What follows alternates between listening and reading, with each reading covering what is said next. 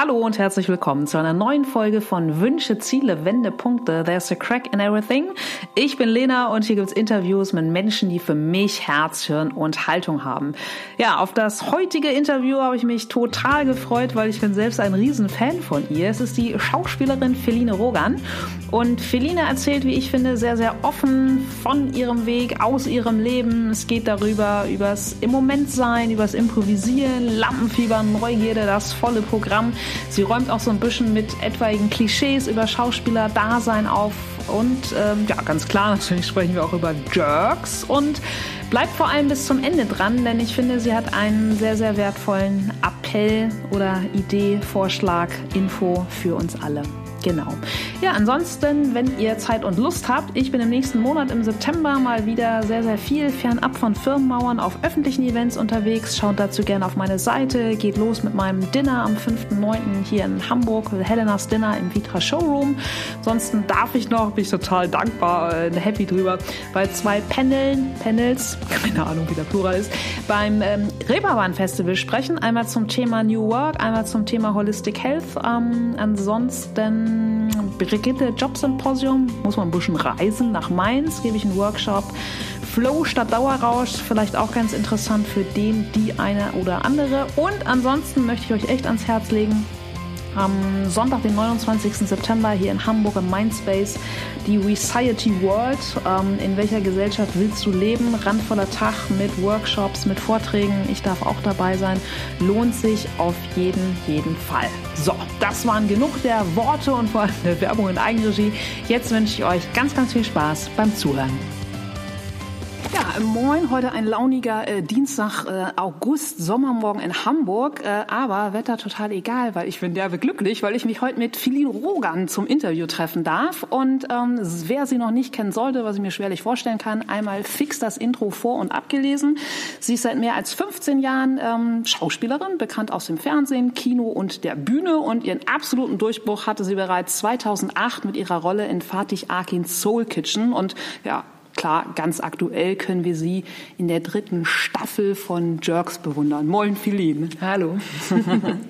ja, super klasse, dass du heute Zeit hast. Und du bist ja auch ähm, erst neulich jetzt wieder zurück nach Hamburg gekommen. Du warst ein paar Wochen unterwegs, richtig? Ja, ich war unterwegs. Äh, fast drei Wochen waren wir mit dem VW-Bus unterwegs. Wow, cool. Und ein bisschen getingelt. Durch Deutschland, über die Schweiz, nach Frankreich bis ins Mittelmeer runter und zurück. Wow. Und wo war es am schönsten, wenn du einen Spot auswählen müsstest? Oh, das kann ich nicht sagen.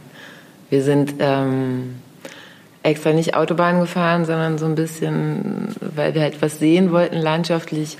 Und äh, sind, wir sind durch so wunderschöne, krasse Gegenden gekommen, total unverhofft auch. Also einmal waren wir plötzlich auf sind wir bis auf 2500 Meter hochgekommen über den Pass, also mitten in den Alpen und dann wieder runter und dann plötzlich durch so ein rotes Felsengebirge gefahren mit so Schluchten. Äh, das sah aus wie Karl May, also Geil. wie Grand Canyon und ist äh, in der Provence in Frankreich. Also die Natur ist einfach echt äh, beeindruckend gewesen. Ja. Voll schön. Ja. Und du bist ja auch in Hamburg geboren, bist Hamburgerin. Mhm. Worauf freust oder gibt es etwas, worauf du immer sagst, so, boah, da freue ich mich immer total, wenn ich zurückkomme in die Stadt oder das, da fühle ich mich einfach total wohl hier in Hamburg, so Orte oder Dinge? Menschen. Okay. es sind hauptsächlich Menschen, aber die, äh, die Stadt transportiert das für mich. Also es ist schon auch über die Elbbrücken fahren, die Elbe zu sehen. Oder früher als Kind haben wir immer gespielt, wer sieht zuerst den Fernsehturm. das sind so, ähm, so Signale dafür, aber letztendlich ist so ein Zuhause und ein Gefühl von Heimat sind hauptsächlich Menschen für mich. Aber auch, ja, die Elbe, der Hafen, St. Pauli, das ist so mhm. die Gegend. Voll schön. Und ich habe es im Intro schon vorgelesen, du bist ja weitaus mehr oder seit gut 15 Jahren am Start, sehr, sehr erfolgreich als Schauspielerin. Aber wenn wir jetzt noch mal ein paar Jahrzehnte dazu packen, bei dir ganz an den Anfang zurückgegangen, war das bei dir schon so ein, so ein Kindheitstraum, so wenn ich mal groß bin, will ich? Oder dass du schon in der Schule bei Aufführungen mit am Start warst? Ja, wenn ich jetzt im Rückblick kann ich das auf jeden Fall sagen ich habe das nicht als Kind schon so dezidiert formuliert, aber wir haben, also ich hatte eine Klassenlehrerin, die hat mit uns äh, selber Theaterstücke geschrieben. Wir haben zum Beispiel auf Englisch, weil ich wow. war, ähm, ich war auf dem Helene Lange Gymnasium, das ist bilingual, und dann haben wir Alice in Lipland, also Alice im Wunderland mit äh, vertauschten Rollen. Alle Mädchen haben Jungsrollen gespielt, alle, alle Jungs Mädchenrollen und das hat mir wahnsinnig viel Spaß gemacht. Da war ich sehr engagiert und dann bin ich irgendwie, ich weiß nicht wie, war ich auch schon in so einer Kindercasting-Schauspielagentur. Und, aber meine Eltern fanden das alles eigentlich nicht so doll. Also die haben es auf jeden Fall nicht gepusht, aber ich wollte das. Mhm. Und äh, da war ich auf so ein paar Castings und dann hatte ich ein Casting und da hat mein Vater mich hingebracht mit meiner Schwester. Und dann haben sie meine Schwester gesehen, die ist vier Jahre jünger, und haben gesagt, na, wir brauchen auch noch so eine jüngere Rolle. Wie ist es denn mit ihr? Und dann hat sie die Rolle Nein. gekriegt und ich nicht. Und dann war ich erstmal ein paar Jahre beleidigt und habe gesagt, nö, dann habe ich da keinen Bock mehr drauf. Okay. Ähm, so, und dann ist mir die Modelei so, zu, äh, so ein bisschen dazwischen mhm. gerutscht. Aber ich glaube im Unterbewussten, also ja, es gab schon immer einen, einen Zug dahin. Und ich habe dann, nach dem Abi war ich ein Jahr Modeln und Reisen und dann bin ich auf die Schauspielschule gegangen. Eine Freundin von mir hat sich da beworben und ich habe das dann, eigentlich wollte ich studieren und habe mich dann so wie so spontan da beworben mhm. und das hat geklappt und das war dann sofort richtig. Das war, hat sich richtig angefühlt und da gab es dann auch keinen Zweifel mehr. Mhm. Cool. Kein Weg zurück. Und was hättest du studieren wollen? Eigentlich wollte ich auf die Kunsthochschule, mhm. auf die HFBK. Ähm, weil ich aber das ganze Jahr unterwegs war, habe ich meine Mappe nicht so richtig zusammengekriegt und dann habe ich angefangen, zwei Tage Kunstgeschichte zu studieren. Aber das war eher so. In Worten zwei, ja? Ja, ich bin ähm, bei der Orientierungseinheit habe ich mich wieder verabschiedet. Ja. Ähm, nee, das war nicht das Richtige. Das, das war so ein bisschen, meine Eltern wollten, dass ich was anfange und ich wollte auch was, aber ja, ich hatte mir das, ich hatte mich, glaube ich, nicht so per se getraut zu sagen, so ich mache das jetzt, ich kann das. Und dann hat sich das, dadurch, dass meine Freundin das gemacht hat, konnte ich da irgendwie so mit, mit aufspringen. Mhm. Irgendwie so. Ich, das ist so lange her. und wenn du vorhin sagst, so deine jüngere Schwester hat dann so die erste Rolle bei diesem Casting bekommen, ja. war das dann auch noch so ein, weiß ich nicht, so ein jahrelanges äh, Geschwister-Rivalitäten-Ding? Nee, meine Schwester will auch gar keine, also meine Schwester ist keine Schauspielerin und okay. wollte das auch nie werden. Nee, das war dann keine Rivalität mehr, aber ich, ich war so, ich glaube, ich war der sowieso der Schauspielerei gegenüber beleidigt. Verletzt. Das dann war so eine Art Liebeskummer. Ja. Ihr, ihr, wollt mich nicht, dann will ich euch auch nicht. Ja. Ähm, und dann, ja, und dann wurde ich ähm, mit 15 äh, angesprochen und habe dann angefangen zu modeln und das war auch so ein bisschen, im Nachhinein fühlt sich das an wie so Fremdgehen. Wieso? Na, weil eigentlich wollte ich Schauspielen. So, und dann ja. kam das dazwischen und dann war das einfacher so oder dann, dann hat sich das so angeboten und dann habe ja. ich das gemacht und das hat so ein bisschen ähm, den Fokus davon weggenommen, weil es einfach äh, zeitintensiv ist und mhm. weil ich so viel reisen konnte und so. Ja. Aber letztendlich bin ich halt zurückgekehrt. das heißt, dann hast du mit Modeln auch deine ersten Mark sozusagen äh, damals oder Euronen verdient? Ja. Okay. Also ich habe auch äh, ich habe auch an der Bar gearbeitet länger mhm. und was habe ich denn? Ich habe einen sehr lustigen, und da war ich noch ziemlich klein. Irgendjemand aus dem Bekanntenkreis meiner Eltern hat in der Markthalle Depeche Mode Partys organisiert. Geil, ach, die kenne ich noch. Ja, ja, die ja. waren derbe beliebt. Ja. Und da habe ich mit meiner Freundin Jana mal mit jemandem in einem riesigen Kondom Kondome verteilt. Geil, damals noch diese Promo-Jobs, ne? Ja, ja, genau. Ja. Und das war aber für Nee, da war noch die. Für Billy äh, Boy. Ja, das war im Zuge so einer HIV-Aufklärungskampagne, äh, okay. glaube ich so. Ja. Und das war, glaube ich, das ist der erste absurde Job, an den ich mich erinnern kann. Cool. Und wenn du sagst äh, Kunsthochschule, sind das heute noch so Dinge, wo du sagst, äh, in der Freizeit, weiß ich nicht, fotografiere ich gern, male ich gern, was auch immer? Äh, ja, früher habe ich sehr viel gezeichnet und mhm. gemalt und dann ich habe auch sehr lange, sehr intensiv fotografiert. Das ist jetzt durch das ganze iPhone, Instagram, alle fotografieren immer, ist mir das so ein bisschen verloren gegangen. Mhm. Weil eh alle immer mit dem Telefon in der Hand dastehen und dadurch auch, also ich habe ganz lange mit einer äh, analog fotografiert und ich habe auch wie meine ganze Jugend in so in so Wochenkisten, weil ich immer einmal die Woche einen Film abgegeben habe. Krass, echt? Ja. Ähm, und das hat sich dann, ich habe das lange noch durchgehalten, dass ich auch weiter noch analog fotografiert habe und jetzt hat sich das irgendwie aufgelöst. Ich finde es sehr schade, aber mit dem iPhone fotografiere ich nicht so gerne. Ja, ja ist halt so beliebig geworden, ne? Ja, man sieht auch nur, man hat meistens Leute auf dem Bild, die auch gerade ein Telefon in der Hand haben und Fotos machen. Also ich mache schon auch ja. viele Fotos, aber es ist irgendwie was anderes geworden.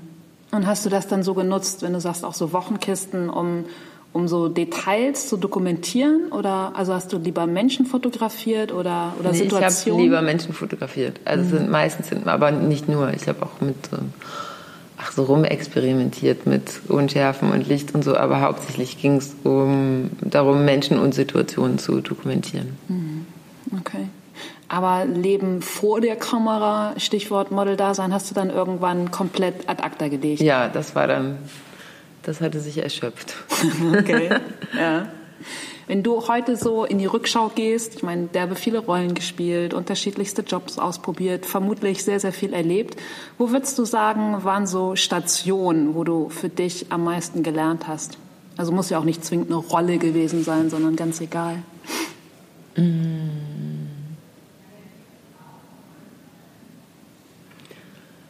Ähm, ähm, ähm,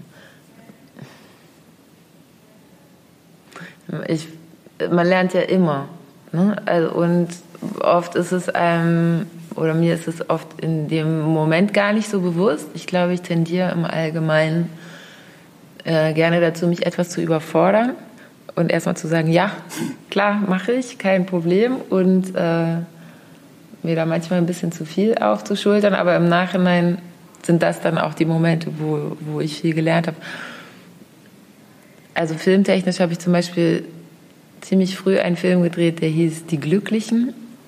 Und das ist jetzt auch lustig, weil äh, Jerks ja zum großen Teil, oder der ist, impro ist improvisiert ist, wenn auch gescriptet. Und Die Glücklichen war ein Film, der auch komplett ähm, synchronisiert, improvisiert. Ja. Ein Film, der ähm, komplett improvisiert war und den haben wir gedreht das war schon eine feststehende Gruppe von äh, Schauspielern, hauptsächlich aus dem Thalia, Susanne Wolf und Stefan Schad und so. Und die haben sich, Jan-Georg Schütter hat sich ein Grundsetting ausgedacht. Und ähm, dann haben wir das in Echtzeit improvisiert. Krass. Also wir waren sechs Schauspieler und äh, sechs Kameraleute.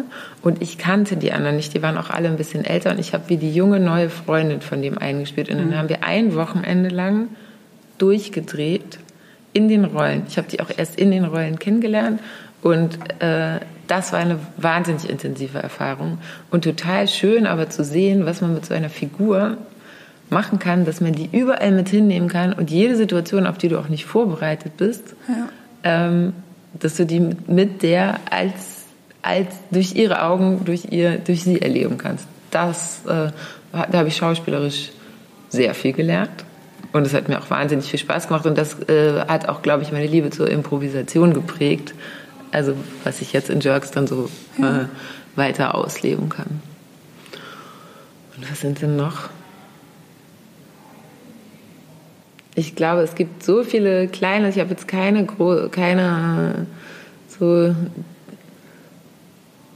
disruptiven Geschichten, wo ich hm. gemerkt habe, also man lernt ja auch viel durch ähm, vielleicht tragische Situationen und ähm, Schmerz und so. Mhm. Da bin ich Gott sei Dank äh, im engen Umkreis relativ verschont geblieben. Mhm. Ja, ich kann, kann ich dir so nicht sagen. Ich hoffe, ich lerne immer. ja. Immer, immer weiter und immer mehr. Aber wenn du von, von den Glücklichen erzählst und so einem extrem intensiven Improvisationswochenende, was macht so eine Rolle oder auch andere Rollen mit dir? Also kannst du das dann abends, wenn es jetzt ein klassischer Drehtag ist, kannst du das dann abends ablegen? Oder wenn ein Film abgedreht ist? Oder denkst du da oder fühlst du da noch viel, viel die Rolle? Mm, nein, die Rollen kann ich eigentlich ähm, relativ gut wieder ablegen und, und zurück zu mir kommen, aber jede Rolle und jedes, ähm, jede Figur hat ja Lebensumstände oder man vertieft Themen dadurch. Also die äh, Angela, die ich bei den Glücklichen gespielt habe, die war alleinerziehende Mutter mit äh, einer alkoholkranken Mutter selber und kam aus einem ganz anderen Milieu, auch als ich selber kam, und ist dann in dieses ähm, bisschen Bohemien, Bohemien intellektuellen Milieu reingekommen, wo sie komisch angeguckt wurde. Mhm. Und äh, das sind Erfahrungen, die man da mitnimmt, die du in deinem eigenen Leben nicht machen kannst. Und da vertieft man sich dann viel mehr. Da war ich noch sehr viel jünger und weiter von weg ein Kind zu kriegen. Ähm, und da kann man, da steigt man aber so ein in Thematiken und kriegt Einblicke in Lebensweiten oder in, in Themengebiete. Oder wenn ich eine Fußballerin gespielt habe, dann habe ich davor trainiert, bin in den Verein gegangen, mhm. dann siehst du, wie die, der Zusammenhalt da ist und so. Mhm. Und das sind Dinge, die äh, kannst du wieder ablegen oder die nimmst du nicht um, aber du nimmst sie mit, also das. Wissen darum. Mhm. Und, ein, und es ist ein auch ein emotionales Wissen, ein gefühltes. Ja. So. Und, und das ist schön, weil jede Rolle einem da so, so was dazu gibt. Und dann gibt es Themen, die äh, mehr hängen bleiben, mit denen man sich dann auseinandersetzt und, äh, und die, da hat man dann einen anderen Zugang zu und die interessieren einen dann mehr. Mhm. Und das ist eigentlich das Schöne, dass man sich jedes Mal wieder mit etwas anderem auseinandersetzen kann und lernen muss und dann äh, begleiten die einen noch so ein bisschen mhm. weiter. Ist das dann auch vielleicht jedes Mal das größte Learning, also sich einer, einer Rolle zu nähern, weil du ja immer vermutlich in ein komplett anderes Leben eintauchst? Ist ja die Wahrscheinlichkeit ja. sehr gering ist, dass es genau dein Leben abbilden soll. Ja, genau. Mein Leben habe ich eigentlich noch, äh, nö. Ja. es ist auch noch gar nichts so, äh, es ist auch noch nicht viel nach, äh, nahe gekommen meinem eigenen mhm. Leben, was ich so gespielt habe. Finde ich eigentlich schade. Würde ich auch ganz gerne. Mhm. Ähm, obwohl ich habe mal in aber meine Rolle entspricht nicht meinem Leben. Ich habe in einem Film mitgespielt, der heißt Was hat uns bloß so ruiniert? Das ist mhm. ein österreichischer Film über ähm, drei Paare in den so meinem Alter, Mitte 30er, die äh, Kinder kriegen und die eher, in Österreich nennt man die äh, Bobos. Ähm, das sind so hier Hipster, aber die Älteren. Oder mhm. Lohas oder so. Stimmt, ja, es gab mal so ein Buch. Ja, ja, ja, ja. Ich weiß nicht mehr, wofür die Abkürzung steht. Ich glaube, was mit Bobo ist ein, ja. Das heißt eigentlich Bon Chic, Bon Genre. Okay. Das kommt aus dem Französischen. Ähm, also das ist mit, mit Style und Geld haben sie auch so ein bisschen. Auch also, nachhaltig unterwegs. Genau, sind nachhaltig, stellen ja, ihren, äh, ihren Lebensstil in Frage. Und, so. und um diese drei Paare und darum, wie sie Kinder kriegen und versuchen, so, zu so cool zu bleiben mhm. wie vorher und dass sich nichts verändert und das klappt natürlich überhaupt nicht. Ja. Und, aber da habe ich eine Französin gespielt. Dafür habe ich zum Beispiel äh, mein Schulfranzösisch nochmal sehr aufgefrischt und das habe ich jetzt beibehalten. Ich lerne jetzt immer noch weiter Französisch. Mhm. So, das sind so Sachen, die einen dann so begleiten cool. und so begleiten einen auch die Figuren dann mhm. weiter.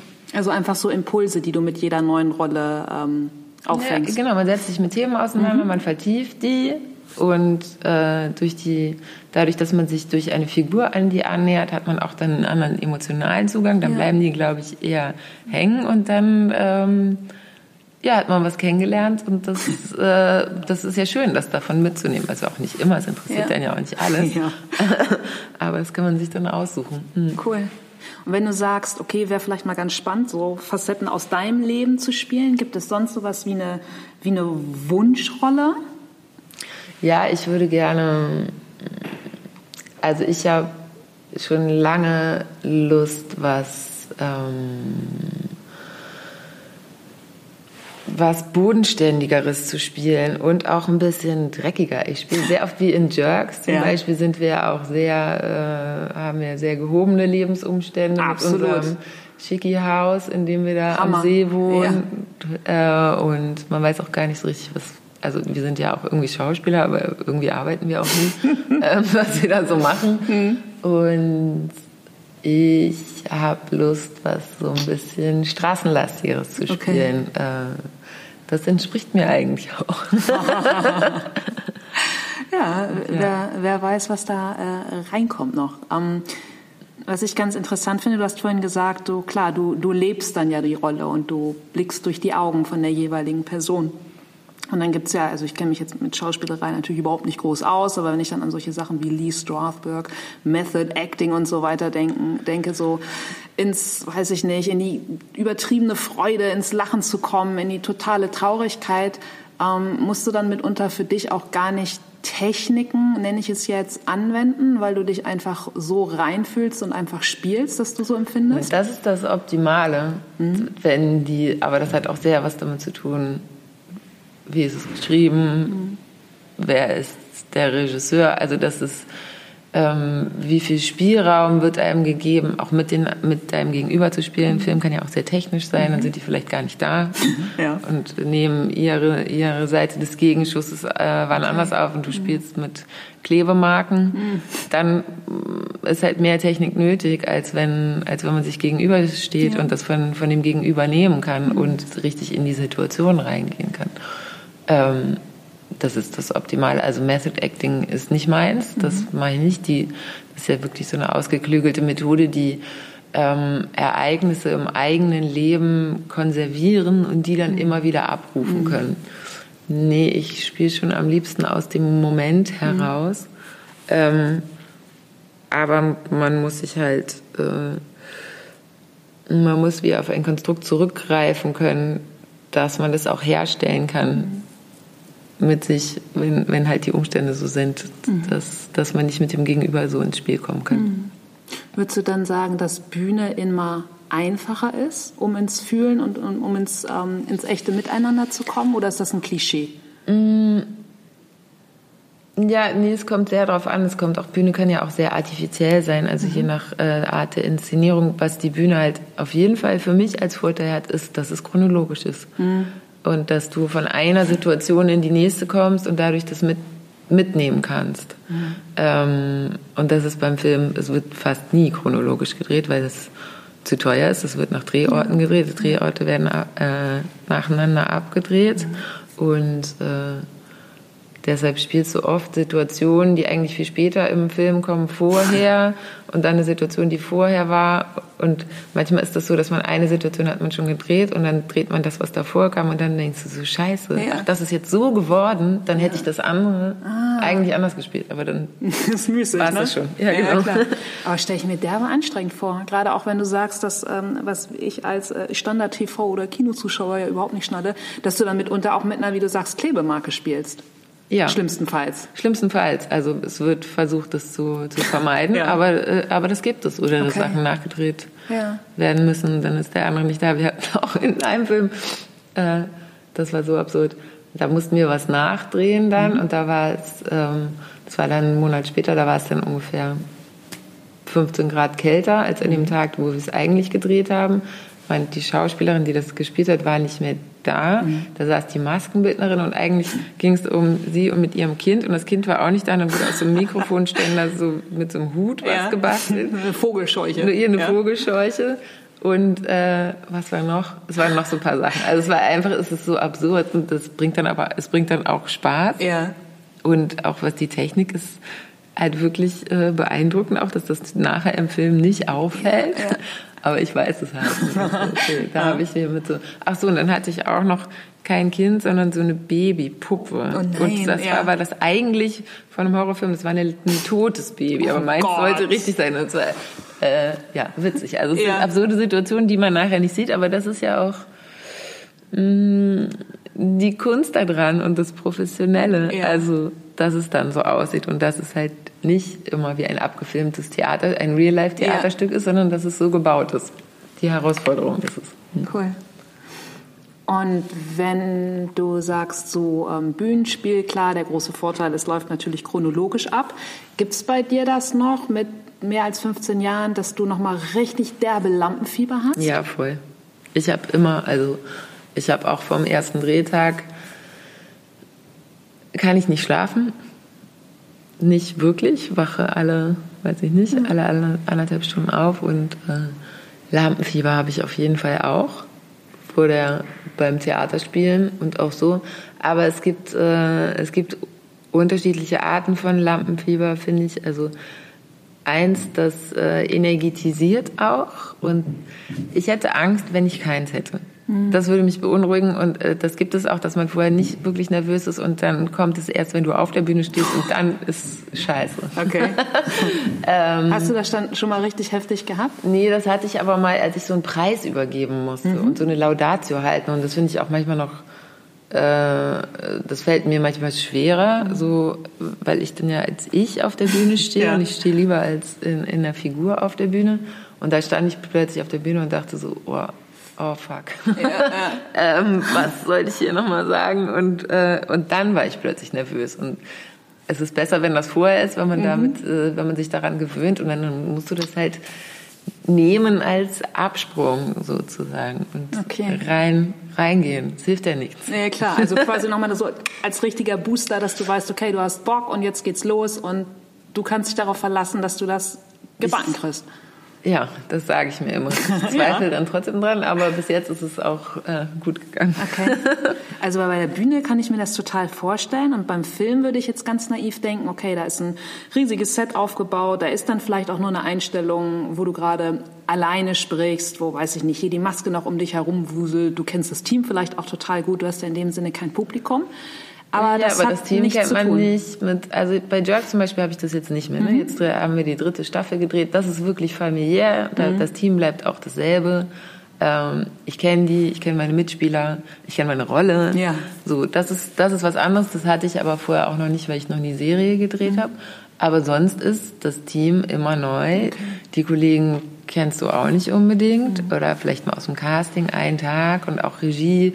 Wie ist der Zeitdruck? Und es gibt einfach das ist gar keine negative Angst, das ist einfach eine Art von Aufregung. Mhm. So wie wie wird die Arbeit? Ja, okay. Man will das gut machen so und versteht man sich auch mit denen so. Genau. Also wie wenn man weiß nicht als Kind ähm, weiß ich nicht kommt auf eine neue Schule oder Arbeitstag im neuen erster Tag im neuen Job. Genau. Das so ist, und das ist, ist ja beim dann, Drehen ne? ist es dann immer wieder Klar. erster Tag im neuen Job ähm, ja. und du kennst die alle nicht und das ist auch ich merke das eher daran, dass ich auch oft vorher denke, nö, nö, ich bin gar nicht aufgeregt, so, und dann kann ich aber abends nicht schlafen.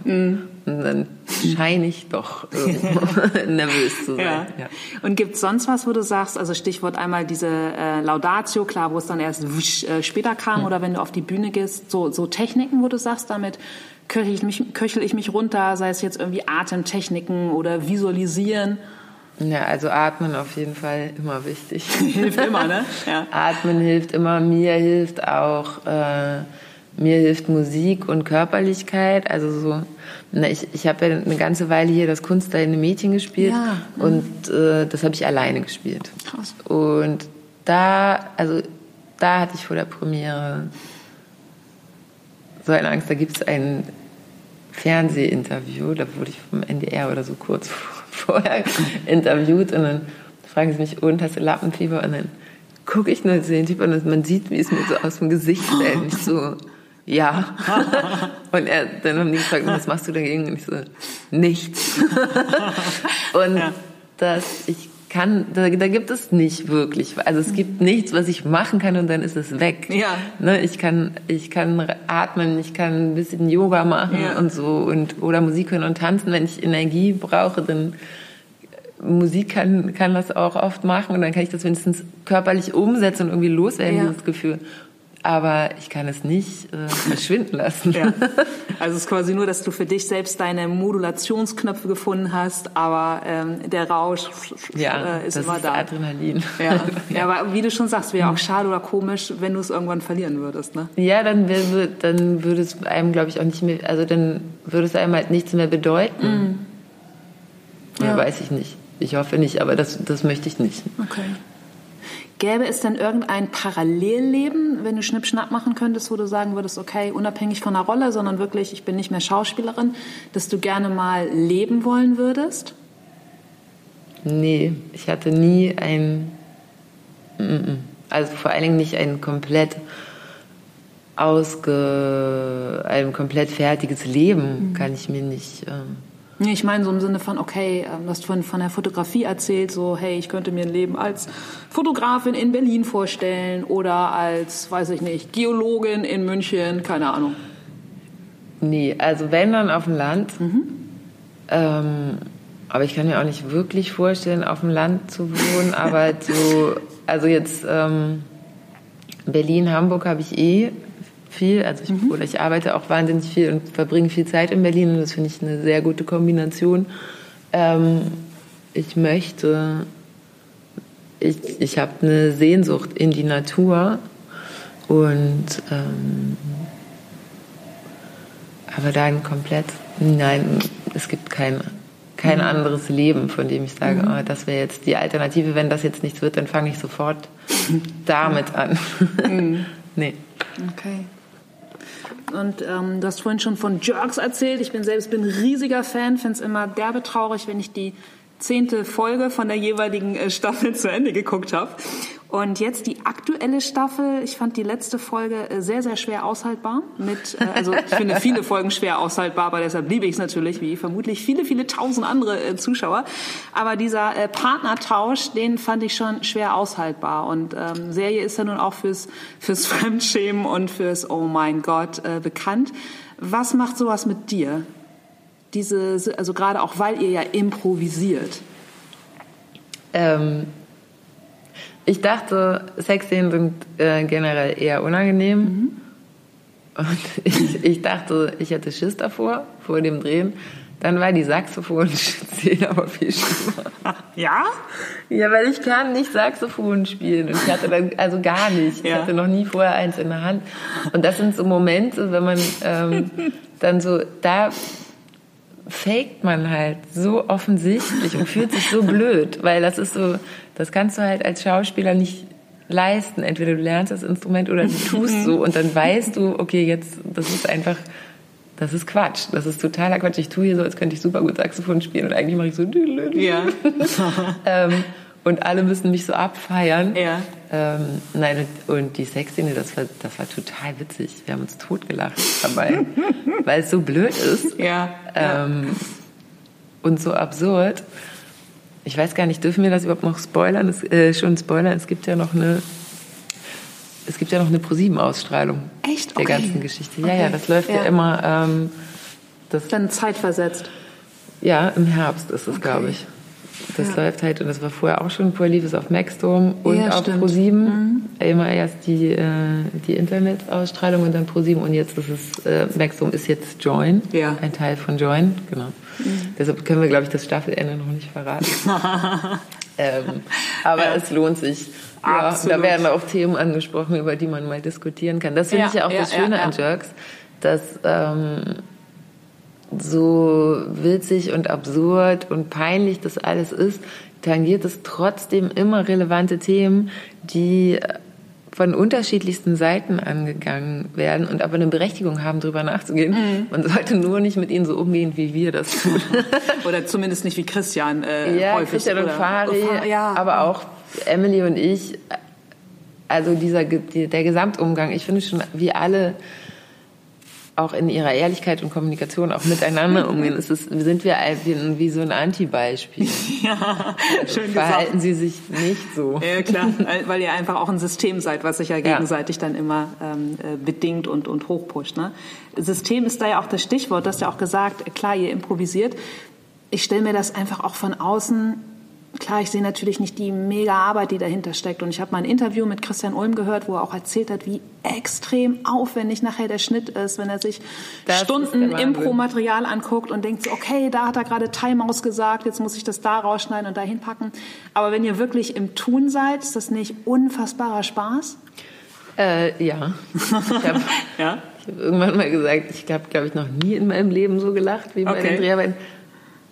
Das weiß ich jetzt nicht, aber es ist schon, doch, es ist sehr, sehr, sehr witzig, aber auch nicht immer. Ne? Also es mhm. ist auch, beim Drehen gibt es immer einen Zeitdruck und ähm, es ist manchmal nicht so einfach, da hinzukommen. Wir spielen ja schon extrem absurde Situationen. Da muss dir erstmal der Text zu einfallen, also das, was du da auch verhandeln musst ja. an Sachen und auch verteidigen. Ja. Ähm, Nein, aber im Laufe der Staffeln sinkt bei allen von uns die Hemmschwelle und dann es geht, also das Niveau kracht ins Bodenlose und da werden so witzige Sachen gesagt. Ähm, Und das, da müssen wir sehr oft abbrechen, weil wir lachen. Und wir Okay. müssen aber auch, was ich fast noch besser finde, sehr oft abbrechen, weil das Team so lacht, dass man Nein. den Ton nicht verwenden kann. Geil. äh, wenn die dann hinter der Ja. So, sieht man sie alle wackeln. Ähm, nee, das ist super. Und was, das ist halt auch das Schöne bei Jerks. Christian lässt uns halt ähm, wahnsinnig lange Takes spielen. Ein Take ist das zwischen Bitte und Danke. Die gehen manchmal im Extremfall bis zu 45 Minuten. Was? Ja, und deshalb hat er diese monströse Arbeit im Schnitt. Krass. Er möchte halt nicht, dass sich alle nur versuchen, auf die Pointen zu sitzen, sondern es erzählt Mega. sich ja auch viel durch, über Blicke und über das Aufnehmen, diese Info, die da gesagt wurde, und halt gerade, nur innerlich zu reagieren und zu denken, äh, was hat er mir da gerade reingereicht? Ja. Und nicht sofort zurückzufeuern, sondern das so sacken zu lassen. Und damit das eine Natürlichkeit hat, lässt er uns die Situation so lang aufbauen. Und vor allen Dingen, wenn ähm, es sind ja oft auch kleinere Rollen dabei, so Episodenrollen, die haben dann nur ein paar Tage. Für die ist es ja auch, also man muss erstmal in diesen Modus reinkommen. Es ist ja eine ungewohnte Art zu drehen. Das ist ja nicht das Konventionelle. Und wenn wir da so Tischgeschichten haben mit sechs Leuten oder so, dann, dann äh, ist es oft so, dass das 45 Minuten kommt. Weil am, am Anfang versucht jeder halt seine Ideen einzubringen, um, um die alle, was er sich ausgedacht hat, er alles landen kann. Aber Christian möchte halt auch die Stille da drin und dass es eher einen natürlichen Aufbau hat. Und dafür müssen manchmal erstmal alle ihr Pulver verschießen. Cool. Und dann sackt es und dann Ja, Flow. Ja. Dass es dann gerade auch untereinander kein Battle ist von wegen so, ey, ich habe hier so eine geile Idee, so einen geilen Impuls, den will ich unbedingt durchdrücken. Ja, genau. Und vor allen Dingen, weil äh, beim Improvisieren gibt es ja keine vorgegebene Reihenfolge, wer wann spricht, und sonst sprechen nämlich auch einfach alle durcheinander. Ja. Aber das ist ja auch häufig einfach das Leben. Und, äh, ja, nur so man muss es halt auch verstehen ja, noch. ja, klar. ähm, Jerks ist ein mega Erfolg. Passiert dir das in Hamburg dann häufig, dass du auf der Straße angesprochen wirst oder dass Leute dich auch als ähm, die Rolle sehen und denken, du bist mit Fadi verheiratet und so, Dass ich mit Fari ver äh, verheiratet bin, hat noch keiner gefragt. weil sie es glauben. Ja. ja, ich glaube, da rutscht schon so ein bisschen was durcheinander. Aber jetzt mittlerweile, vielleicht hat sich das aufgeklärt. Ähm, aber so, ob wir wirklich so wohnen und ob wir wirklich da wohnen, wurde ich schon öfter gefragt. Okay. Die Hamburger sind sehr zurückhaltend, aber mir wird, ähm, mir wird öfter Hallo gesagt oder gestern beim Essen oder so kommt mal einer an, aber das ist wirklich sehr nett. Ähm, Sehr nett oder es wird gewunken. Immer zurückwinken. ja, ja, ja, ich weiß es auch nicht. Ich bin auch ein bisschen kurzsichtig. Manchmal erkenne ich die Leute nicht. Ähm, und dann kam so, Jerks ist die beste Serie. Ach, cool. So, ja. Also das ist nett und überhaupt nicht, ähm, Ja. über- übermannt mich nicht oder belästigt Ja. oder so. Na, cool. Und wenn du selbst ins Kino gehst, was guckst du lieber? Oder hast du Zeit oder gehst du gerne ins Kino? Ja, ich liebe es, ins Kino zu gehen. Ja. Mhm. Ich bin totaler Arthouse-Fan, Ja. Gucker. Gar kein Blockbuster. Okay. Kein Holly, also mit Holly, angenommen, ja, äh, Anruf bei deiner Agentin aus Hollywood. Marvel oder so. naja, ich würde es wahrscheinlich, geht's nicht, ich ja. wahrscheinlich tun. Okay. Aber Für die Erfahrung oder für den, für den Fame? Nee, für die Erfahrung. Ich finde es Ja. wahnsinnig interessant zu sehen, wie arbeiten die da, was Ja. und auch, also wenn wir jetzt bei Marvel wären, keine Ahnung, ich habe noch nie eingeguckt, ehrlich gesagt. Aber da könnte ich wahrscheinlich fliegen und schießen und Ja. kämpfen und so. Und das sind auch Sachen, auf die ich total Lust hätte, Mhm. das äh, mal auszuprobieren, auch das, das Körperliche. Aber selber gucken tue ich eigentlich, aber ich gucke auch amerikanisches äh, Arthouse-Kino, Ja. aber auch sehr viel europäisches. Da gibt es einfach Okay. wahnsinnig viel Ja. interessante, gute Sachen. Aber ich würde auch gern öfter ins Kino gehen. Weißt du noch, was dein allererster Kinofilm war? Ich weiß, bei mir, es war Anfang der 80er, ich war ein riesiger Didi Hallervorden-Fan. und ich war mit meinem Vater und meinem Bruder in Hildesheim in Didi der Doppelgänger. Großer Film. Also ich, äh, ich glaube, es war, es war irgendwas von Astrid Lindgren. Es war entweder Pippi Langstrumpf oder Bullabü, die Filme, aber ich erinnere mich nicht mehr richtig. Ja, die waren immer in so einer total schönen Farbwelt geprägt, Ja, ne? Mega ja, geil. ich war totaler Pipi Langstrumpf-Film, aber Okay. das, ähm, ich habe auch die Bücher gelesen Ja. und so und also alles da zusammen. Es wird aber eins von diesen Kinderfilmgeschichten Mhm. gewesen sein. und den letzten, weißt du den noch, wenn du das letzte Mal im Kino warst? Ja, jetzt seit dem Urlaub war ich noch nicht wieder Mhm. im Kino und davor war ich. in High Life von Claire Denis. Mhm. Äh, der ist sehr schräg, aber kann ich sehr empfehlen. Und dann war ich davor in All My Loving von Edward Berger. Cool. Ja. Auch ein sehr guter deutscher Episodenfilm. Mhm. Sehr schön genau gearbeitet und ja. mit guten Kollegen. Ja. Cool. Gibt es so Stars, die du vielleicht auch als, als ähm, Teenager oder so als Vorbild hattest?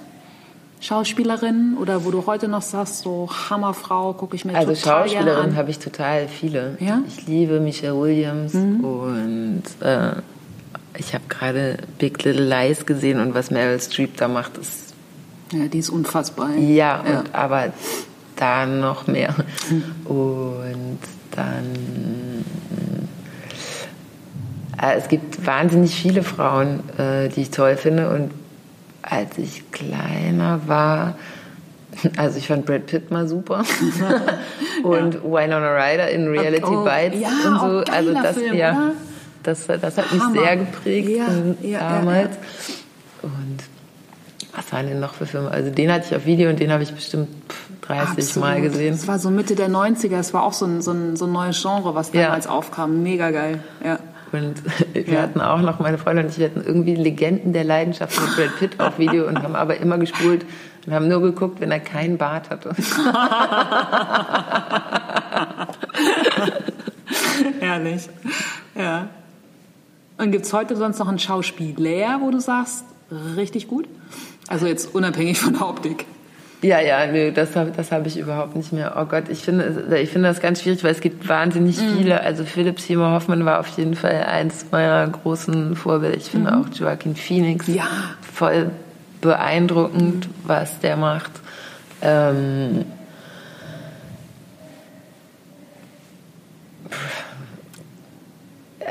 es gibt so, es gibt so viele und jeder hat so unterschiedliche Qualitäten. Also aber äh, Joaquin Phoenix und äh, Philipp Seymour Hoffmann waren auf jeden Fall richtig.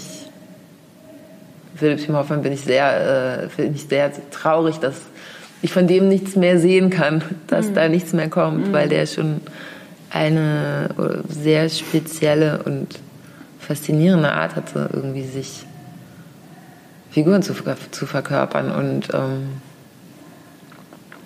wie man da reinsinken kann, dem zuzugucken mhm. und wie der in, in verschiedene Körperlichkeiten auch kommt. Mhm. Also das finde ich toll. Den, na, ich möchte ihn, ihn nennen.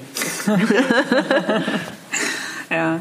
Du hast vorhin schon gesagt, äh, mit der Körperlichkeit oder auch bei, bei Aufregung, weiß ich nicht, Yogaübungen zu machen, zu atmen, du hast von der Musik gesprochen. Was machst du sonst so, um dich selbst, also muss ja jetzt gar nicht mal im Spiel sein, sondern hast vielleicht einfach eine, eine stramme Taktung gehabt, wilde Wochen. Was tust du so, um, um, um für dich Ruhe zu finden, Akkus aufzuladen, dich zu entspannen? Also Yoga hilft auf jeden Fall, äh, mhm. hilft mir sehr, mich zu zentrieren. Wenn ich das Gefühl habe, ich bin so zerfleddert, dann eine Stunde oder so in einem Raum zu sein, mit dem Atem Bewegungen zu machen. Mhm. Nix kein Handy, kein Computer, mhm. keine Anrufe. Und so, um zurück in den Körper zu kommen. Mhm. Oder draußen sein, in der Natur sein, mhm. hilft mir auch einfach. Mhm. Ein bisschen Bäume, Landschaft zu gucken, im Wind zu liegen. Mhm. Ähm, ja, versuchen einfach, sich nicht so vielen Einflüssen auszusetzen. Okay. Oder tanzen, Musik hören und tanzen gehen. Das ist was anderes, aber das ist auch so, das, das gibt so, das kann ich totale Euphorie freisetzen dabei. Mhm. Es macht mir Freude und es ist auch Energiegewinnung und gleichzeitig ist es aber auch sowas, wo man so da ist. Ja. Mit der Musik in dem Moment, Moment, da und nicht mehr diese auf tausend Kanälen gleichzeitig mhm. irgendwas zu denken. Ja, quasi so Ventil einmal rauslassen und mhm. dich gleichzeitig wieder aufzuladen. Ja, ja. genau. Ja, geil. Oder Fahrradfahren. Okay. Ja, was ja in Hamburg oder zumindest auch hier in Eimsbüttel, also ich mache auch immer alles mit dem Rad, ja. aber ich, ich finde es einfach derbe anstrengend, weil du immer für tausend Leute mitdenken musst. Beim Fahrradfahren, achso, nee, das, äh, ich finde es irgendwie nicht so Oder meinst du so, so Strecke machen? Ja, so, nee, ich bin auch, ich fahre einfach, äh, ich habe kein Auto oder so, ich mache mhm. mach alles mit dem Fahrrad. Ja. Und aber zwischendurch, ne, ich weiß, was du meinst mit dem Stadtverkehr, aber so ein bisschen mhm. Fahrradfahren und Wind und irgendwie ja. so die Art von Bewegung, das hat auch was Meditatives. Ja, Flow ich. einfach ja. im, im, wahrsten Sinne des Wortes flowig, ne? Ja. Wie würdest du so deine persönliche Definition von, von, von deinem Wozu oder was für dich Erfolg bedeutet beschreiben? Was für mich Erfolg bedeutet? Mhm.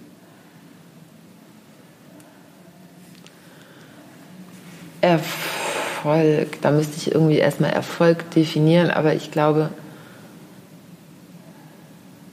ein Gefühl zu haben von, das, was wir eben schon beschrieben haben, vom im Moment sein, mhm. da sein und nicht was anderes auch noch wollen, sondern eine Zufriedenheit im Hier und Jetzt mhm. zu haben und sich nicht darauf zu fokussieren, was könnte alles noch besser sein mhm. und was brauche ich noch, sondern zu sehen, was man hat und zu denken, nee, das ist irgendwie alles ganz gut. Das ist natürlich kein Dauerzustand, den man halten kann. Und dann gute Freunde haben, Menschen, bei denen man sich aufgehoben fühlt, mit denen man sprechen kann und sich austauschen und die einem auch sagen, wenn man äh, den Faden verloren hat. und so, also ich glaube, das würde ich mittlerweile viel mehr als Erfolg äh, oder aber Erfolg ist vielleicht nicht das richtige Wort, aber ich weiß gar nicht. Ja, halt dein, dein Wozu, also wozu Wozu stehst du morgens auf? Also weil du dieses Gefühl haben möchtest, dass dir die Dinge Freude machen, dass du ähm, dass den Moment zu wertschätzen weißt. Den Moment zu wertschätzen. Dann möchte ich aber auch was machen, was, wo ich das Gefühl habe, ich stehe dahinter, das hat eine Relevanz für mich und vielleicht im besten Fall auch noch für mehr Leute als für mich. Ähm, ja, sich mit Sachen auseinanderzusetzen, die, äh, die einen Mehrwert haben für einen selber und für andere Leute. Cool. Ich habe das Gefühl, da da lerne ich was, da oder da kriege ich, bekomme ich was, was ich vielleicht weitergeben kann mhm. und so. Würdest du sagen, ist das der Impuls, weshalb du Schauspielerin bist? Also Zuschauern sie anzustoßen, über, über sich mit bestimmten Themen auseinanderzusetzen oder bestimmte Themen oder Dinge zu fühlen?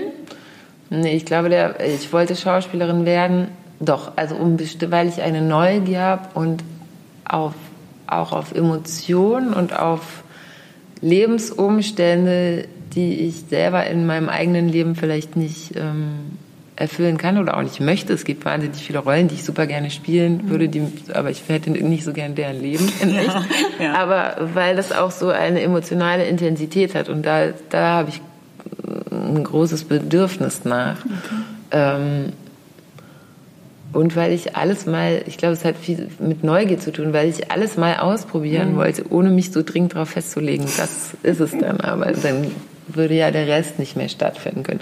Und das finde ich so schön, dass ich, dass ich das durch die Schauspielerei weiterhin noch kann, aber halt mein, mein privates, wirkliches Leben habe und da brauche ich das nicht. Ja, also quasi viele, viele kleine Mosaikleben in die Welt gibst, wo ja. bestenfalls andere Menschen was für sich mitnehmen können. Ja, also über die Unterhaltung hinaus, sondern weil genau, es irgendwie berührt. Die, ja, das ist, ja genau, weil mhm. es berührt. Ich möchte Menschen berühren und auch, weil ja. man dadurch halt auch, äh, ich finde, durch Filme, wenn sie mich berühren und ich lasse mich sehr gerne berühren, kriegt man einen anderen Zugang zu Themen, ohne dass es jetzt irgendwie politisch didaktisch sein muss und dass man da wirklich jemanden sagt, hier mach dies und das oder so mhm. und so solltest du dich verhalten, aber man kriegt einen anderen Zugang dazu zum Verständnis, warum sind andere Menschen so, wie ja. ist das Leben von anderen Menschen. Es ist einfach, es verbreitet Empathie mhm. im besten Fall. Absolut. Und das finde ich gut. Absolut, ja. ja. Voll schön gesagt. wie würdest du ähm, dein Leben betiteln, wenn es ein, einen Filmtitel hätte oder einen Buchtitel, was auch immer? Puh, keine Ahnung. nee, das weiß ich nicht. Das fragt mich das in 40 Jahren okay. nochmal. ja, du hast auch gerade schon gesagt, so ähm, du liebst es einfach, im Moment sein zu dürfen, in der Bewegung zu sein, gute Freunde zu haben, die einen auch mal wieder erden. So, gibt es noch was, wo du sagst, so, ey, da bin ich derbe dankbar für in meinem Leben? Wobei das ja schon extrem viel ist. Ja, also ich hm, doch, ich merke, ich merke grundsätzlich schon, wie privilegiert ich bin, dass ich hier in Hamburg geboren bin, Absolut, in Eimsbüttel, ja. dass ich, ich bin zum Beispiel Botschafterin für Plan International, ähm, für Girls Get Equal, das ist eine Gleichberechtigungskampagne. Mhm. Cool. Was man da so mitkriegt, wie andere Menschen aufwachsen, dass, dass man freien Zugang hat zu Bildung. Mhm. hier im Sozialsystem gut aufgefangen ist, sich aus überlegen kann, was will ich werden? Oh, ich möchte Schauspielerin werden. Das ist halt ein bisschen ein verrückter Job und äh, sehr unsicher. Naja, und dass das alles möglich ist. Ja. So, das, ja. äh, das merke ich schon. Nicht immer und die ganze Zeit, aber wenn ich mhm. drüber nachdenke, dann ist es mir schon sehr bewusst, äh, was für privilegierte Umstände das sind. Mhm. So, und das möchte ich auch merken und nicht die ganze Zeit am Mangel dran sein und denken, hm, was könnte ich noch und den ja. Preis will ich noch gewinnen oder so. Ja. Wenn du sagst so ähm, Schauspielerei, ist ja auch ja, mit, mit vielen Klischees verknüpft. Was würdest du sagen, sind so die, die größten Klischees über deinen Beruf? Ja, also erstens denken Leute, glaube ich, dass man automatisch reich ist. Mhm. Also das wurde, wurden mir schon echt lustige Sachen äh, gesagt. Ja, du fliegst doch eh gleich mit dem Hubschrauber in Oh Loft Gott, aus das schlecht. Ja. ja, ja, das ist ja wirklich... Äh, Nee, gar nicht. Und also vor allen Dingen ist das auch kein Automatismus. Ne? Also ja. es gibt wahnsinnig viele Schauspieler, die wirklich am, äh, am Existenzminimum rumkratzen. Und dann gibt es natürlich auch welche, die sehr viel Geld verdienen äh, und bekannt sind. Dann Schauspieler, ach so, naja, extrovertiert, müssen immer eine, müssen immer eine Welle machen okay. und eine Show um sich. Yeah. Und Schauspielerinnen, denen wird auch noch eher so was Dievenhaftes oder dass man arrogant ist und sich für was Besseres hält. Das sind so Sachen, die schwingen so okay. gerne mal mit. Ja. Das kriege ich Gott sei Dank nicht die ganze Zeit aufs Brot geschmiert. Mhm. Und äh, ja, es gibt sehr viele unterschiedliche Schauspieler. Eine Art von Extrovertiert ist natürlich zugänglich, aber ich kenne auch Schauspieler, die schüchtern sind, sich aber vor der Kamera öffnen können, Klar. aber nicht unbedingt. Ja. Man muss als Schauspieler ja kein Entertainer sein und die ganze Zeit alle unterhalten. Aber den Typus gibt es auf jeden Fall ja. auch. Ja. Und dann gibt es noch so eine Art von Dieven-Klischee. Mhm. Mhm. Ähm, das ist mir wirklich sehr, sehr selten untergekommen. Und wenn dann eher von Typen, muss ah, ich sagen. Auch in der okay. Maske, auch was ja? so Haare angeht und Klamotten. Ja, ich habe das ja. Gefühl, Frauen. Eitelkeit, ja. Ja, Eitelkeit und auch so Aufmerksamkeitsgeschichten. Mhm. Ich glaube, das ist eher ein eher überholtes äh, Format. Der die Diva oder der, ja, es gibt ja gar kein männliches Pendant, der ja. Divo oder so. Gockel, ja. Der Gockel. Ja. Genau, und das finde ich eigentlich ist es, ähm, es gibt nicht so viel Konkurrenz, schon gar keine offene und ich finde es äh, sehr kollegial und ist eigentlich schön. schön. Mhm. Voll gut. Ja. Einmal mit ordentlich mit aufgeräumt mit den Klischees. Ja. Vielen Dank auch dafür. Äh, Philin, wir kommen leider schon zum Ende. Ich könnte dich äh, noch stundenlang ausquetschen, weil ich es derbe äh, spannend finde, von dir erfahren mhm. zu dürfen. Wann hast du zuletzt was Neues getan und was war es? Ich war am Wochenende mhm. auf einem Workshop von Extinction Rebellion. Mhm. Ähm, das ist eine Bewegung, die kommt aus England und die, äh, das ist eine friedliche Protestaktion gegen den Klimawandel, beziehungsweise es geht darum, durch friedlichen Protest ähm, die Regierung dazu zu bringen, zu handeln, die, anzuerkennen, wie schlecht es eigentlich gerade steht um uns und was für Maßnahmen müssen ergriffen werden. Und das fand ich, das hat mir sehr viel Freude gemacht und was gegeben. Und da kann ich nur jedem raten, googelt das mal, guckt euch das mal an. Da cool. werden auch Aktionen äh, folgen.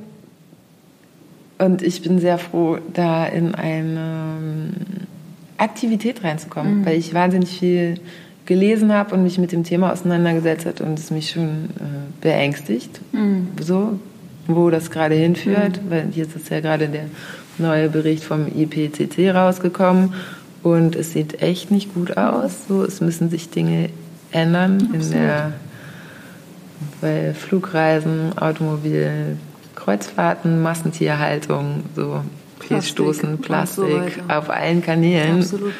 Ähm, ja, und wenn man ein kleines Kind hat, dann mhm. äh, wird die Zukunft für einen auch noch mal konkreter. Mhm. Und äh, genau, ich hoffe, ich wünsche mir, dass mehr Leute da mit in, in die Handlung gehen mhm. und äh, laut werden, zeigen, weil ich habe das Gefühl, es gibt in der Bevölkerung schon eine breite Bereitschaft und ein Bewusstsein dafür, mhm. dass diese Themen alle anstehen und wichtig sind und uns alle betreffen.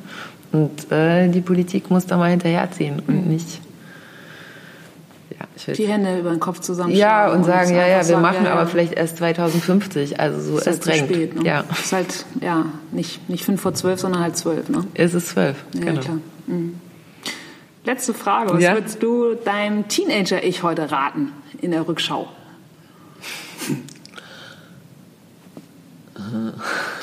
Das sage ich nicht, das kann man nicht veröffentlichen. Okay. Wir, können wir das piepen? Ja.